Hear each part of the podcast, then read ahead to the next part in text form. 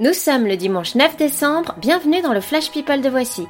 Au sommaire, Maeva Cook n'est pas Miss Monde, Jeff Panaclock prépare Noël et Ariana Grande tatoue sa grand-mère. C'est parti Bonjour. Qu'est-ce que c'est, Carl Qu'est-ce que- qu'est-ce qui se passe? Je n'aime pas dire du mal des gens, mais effectivement, elle est gentille.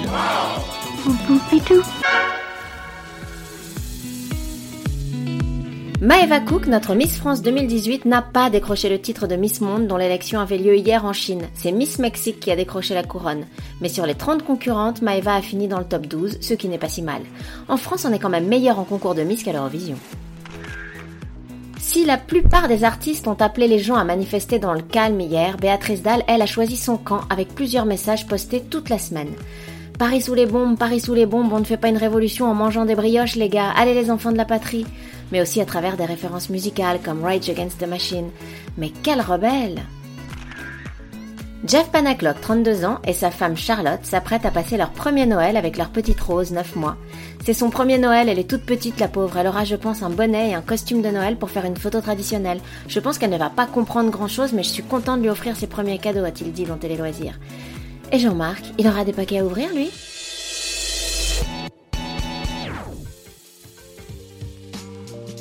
Shakira, qui avait déjà eu des problèmes avec le fisc espagnol et avait dû faire un chèque de 20 millions d'euros pour régulariser sa situation, oui oui, vous avez bien entendu, 20 millions d'euros, est de nouveau accusée de ne pas avoir tout déclaré. Cette fois, on lui réclame plus de 14 millions d'euros. En même temps, avec la vie qu'elle mène, elle ne doit pas avoir le temps de remplir ses papiers, la pauvre. Et c'est pas son mari footballeur qui peut l'aider. On organise une cagnotte pour les aider ou pas? Sacrée femme de l'année lors des Billboard Awards, Ariana Grande s'est offert pour fêter ça une séance de tatouage avec sa grand-mère Marjorie.